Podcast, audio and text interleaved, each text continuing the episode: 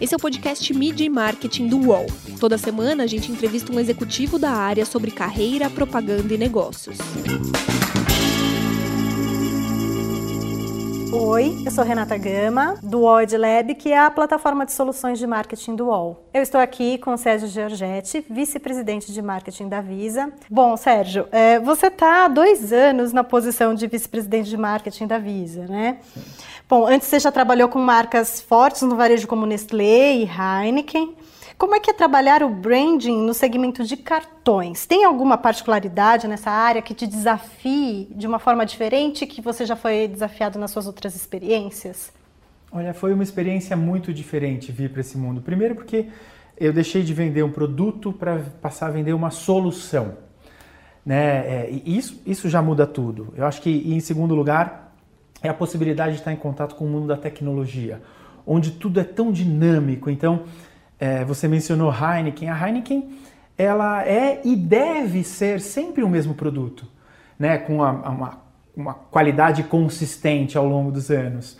A Visa é um produto diferente a cada dia, a cada semana.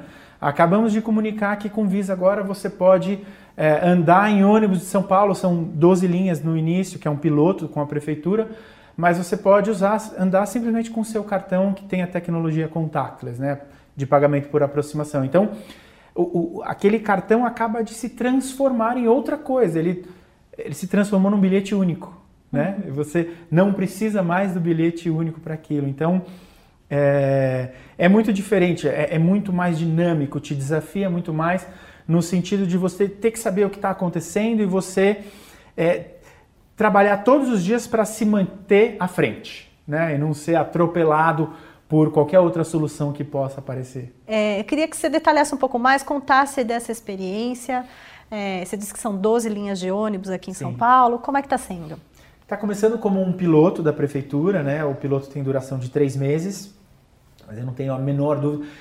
O, o piloto é para que a tecnologia possa ser testada e comprovada, mas eu não tenho a menor dúvida de que é, cada vez que algo assim surge, a gente tem que entender é, qual é o ponto de vista do consumidor nessa história, né? Onde é que estava o problema? Porque não adianta a gente empurrar uma solução onde não existe um problema, né? E para mim isso ficou muito claro quando eu fui olhar uma jornada que era assim, eu vi com os meus olhos, num determinado terminal, os, os consumidores eles faziam fila, principalmente horário de pico, uma fila enorme no caixa para comprar um bilhete, andar 5 metros e inserir esse bilhete numa catraca de metrô. E a, a catraca engolia aquele bilhete e tchau, ele entrava e falava, uau.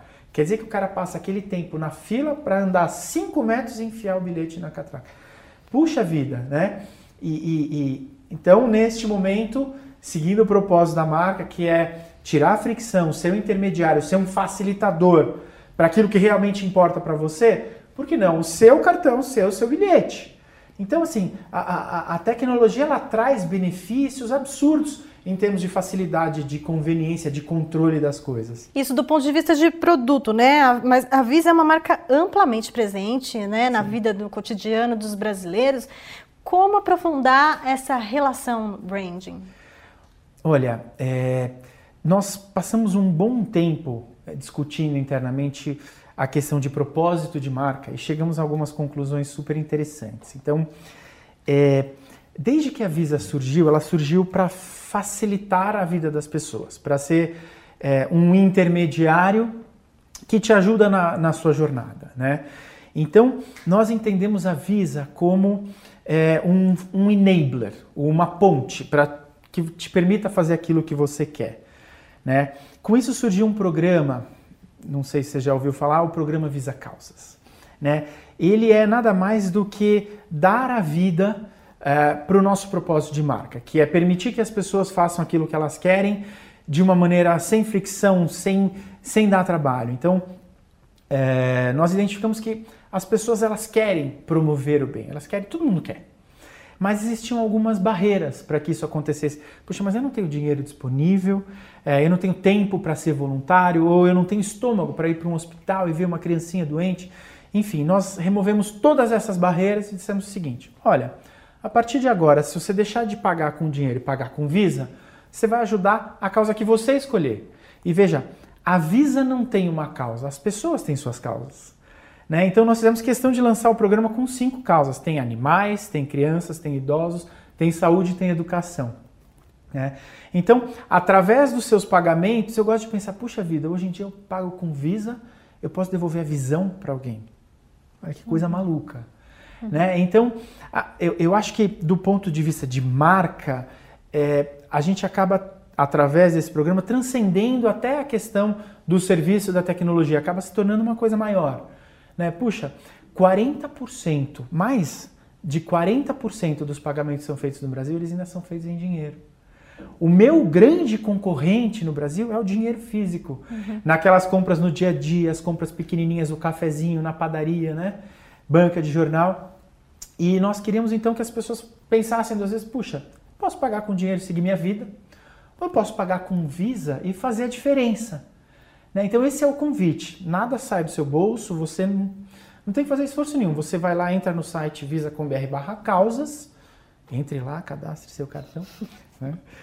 É, e, e, a partir daquele momento, a Visa passa a monitorar todos os pagamentos feitos com aquele cartão e fazer a doação em seu nome para a causa ou a instituição que você escolheu. Então, nós acabamos elevando a marca, dando à marca um, um, um propósito claro, e eu acho que é muito atual essa questão do marketing de causas, né? Uhum. Nós nos tornamos referências e vira e mexe eu sou chamado. O programa já tem um pouco mais de dois anos. Vira e mexe eu sou chamado para dar palestras sobre isso uhum. e, e, tive o prazer já de falar lado a lado com marcas como Natura, uhum. como Ben Jerry's. Puxa vida, em tão pouco tempo a Visa já está lado a lado com essas marcas. Que honra! Uhum. Né? Mas é porque eu acho que nós conseguimos, para um pouco concluir isso, aliar o, o objetivo de negócio da empresa, que é muito importante sempre, né? mas com um propósito de marca. Então, o Visa Causas, ele não é uma promoção com um mês de duração, ah, durante esse mês. Não, ele é uma plataforma, já durou dois anos e deve durar muito mais, porque ele consegue aliar essas duas coisas. Você diz que é uma iniciativa que ela consegue reunir tanto um, um propósito voltado às pessoas, quanto se alinhar com o objetivo de marca. Qual é esse objetivo de marca? Como que se alinha esse propósito da Visa? O, o, como objetivo de negócio, existe muito espaço para a Visa é, continuar essa jornada da digitalização dos pagamentos. Então, para que fique claro, eu vou pegar o meu exemplo anterior. É, as pessoas, para andar de ônibus, usam basicamente dinheiro, né? tem, tem, tem muito dinheiro circulando. É, o que nós fazemos é, você não precisa mais se preocupar em será que eu estou com dinheiro, eu tenho moeda, não tenho. O seu cartão faz esse papel por você. Então, elimina a necessidade do dinheiro, trazendo praticidade, conveniência, segurança. Inclusive, as pessoas. É, é, você reduz o índice de assalto, né? Se as pessoas não precisam andar com o dinheiro, porque ah, o cara me assaltou, me levou meu cartão. Bem, você vai cancelar o cartão e, e, e não tem como ele te roubar dinheiro do cartão, né? Tem, tem ferramentas para isso. Então, é, enfim, o, o objetivo da Visa é fazer essa digitalização, ela converter um, um espaço muito grande ainda de dinheiro para cartão. Então, nós quisemos transformar esse gesto de pagamento em algo maior. E aí, totalmente alinhado, eu estava falando então até agora de negócio, mas totalmente alinhado ao propósito de marca, que é, é aproximar as pessoas daquilo que elas querem. O que, que te motiva? Né? É, você ajudar é, uma criança a sorrir no hospital com os doutores da alegria? É você devolver a dignidade por uma enfermeira que era estrábica, né? É, e a gente agora está é, contando, como eu já tenho algum tempo com esse programa, é, nós estamos numa etapa da campanha, nós estamos contando várias histórias. Por exemplo, a dona uhum. Cida, que é uma idosa, ela passava é, o dia dela em casa sozinha. Né? A afilhada dela, uma pessoa que ela adotou para cuidar, saía de manhã para trabalhar, voltava à noite. Ela passava o dia inteiro em casa sozinha com um cachorro e um papagaio. Na entrevista pra gente, ela disse, ela falou, eu achei que num determinado momento que a minha voz não ia mais funcionar, porque eu não tinha com quem falar. Né? E aí ela foi acolhida por uma das instituições e hoje em dia o dia dela, pra você ter uma ideia, ela está aprendendo a tocar cavaquinho, a dona Cida. Uhum. Então, é... tem impacto real. Tem impacto real e te digo o seguinte: chega a ter um impacto que as pessoas que vêm fazer é, entrevista para trabalhar na Visa, elas falam: eu quero fazer parte disso. Eu quero trabalhar numa empresa que tem uma agenda como essa. Eu, eu quero construir um projeto como esse. Eu quero me sentir parte disso. Uhum. Né? Então é até difícil de mensurar todos os impactos de ter um programa como esse na empresa. Uhum. É perceptível sua paixão pelo projeto, é. né, Sérgio?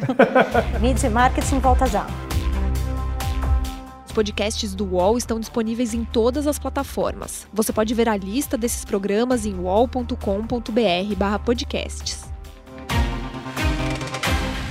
Recebe salário, faz transferência, pagamento, recarga de celular e até empréstimo, tudo sem taxa. PagBank, a sua conta grátis do PagSeguro. Baixe já o app e abra sua conta em 3 minutos. Com esse convite, com esse estímulo né, que o público acaba recebendo para poder digitalizar os seus pagamentos, no, no fim do dia, como se gosta de dizer, né, no mercado publicitário, é, você percebe, já dá para perceber resultados assim nessa ampliação da digitalização dos pagamentos? Como que a, como que a Visa Sim. tem medido isso? Um, um, número que eu posso dividir aqui, quando as pessoas entram para esse programa, é, nós temos visibilidade de, do comportamento daquele cartão. Né? Então, a, a, aquele cartão que agora está apoiando a causa dos idosos, antes de se cadastrar e depois de se cadastrar, o comportamento transacional ele é completamente diferente.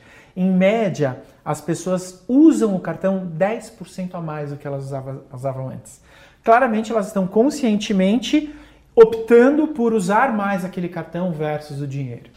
Bom, como você estava falando, né, o programa entrou nessa nova fase agora, já depois de uma caminhada, mostrando os resultados na né, Divisa Causas com as histórias reais, né, as histórias Sim. das pessoas que tiveram as suas vidas impactadas, né, por essas doações.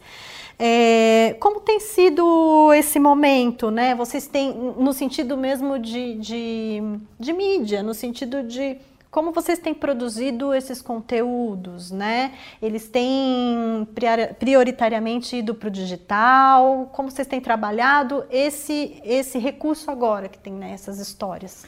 Olha, eu brinco com o meu time que as reuniões que a gente tem para é, aprovar os novos conteúdos, as novas histórias, são para mim momentos de lazer. Eu nem considero que é meu trabalho, porque é tão bacana acompanhar essas histórias e é, mas eu acho que respondendo a sua pergunta, nós, foi uma jornada grande para a gente chegar no, até o modelo que nós temos hoje. Nós temos uma equipe de jornalistas investigando, né? Então, nós entramos em contato com as instituições participantes, temos uma conversa por telefone, olha, tal dia vai uma pessoa aí. É, procura pensar quais foram as histórias que a Visa te ajudou a realizar. Então, nesse nesse período de tempo, com a, a contribuição que você recebeu, que histórias bacanas que a gente tem para contar, para que mais gente possa participar do programa, né?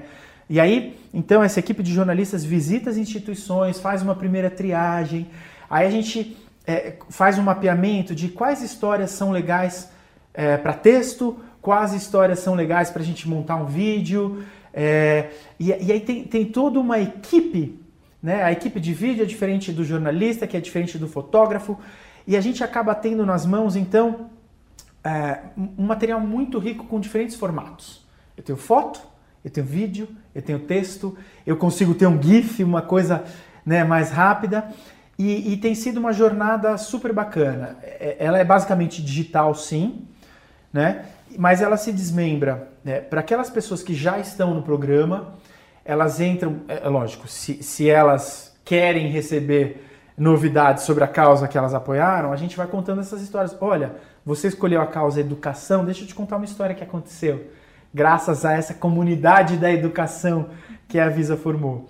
Então, isso faz com que as pessoas se engajem, isso faz com que as pessoas contem para os amigos, pô, entrei nesse negócio da Visa e sabe o que? É legal pra caramba e funciona de verdade.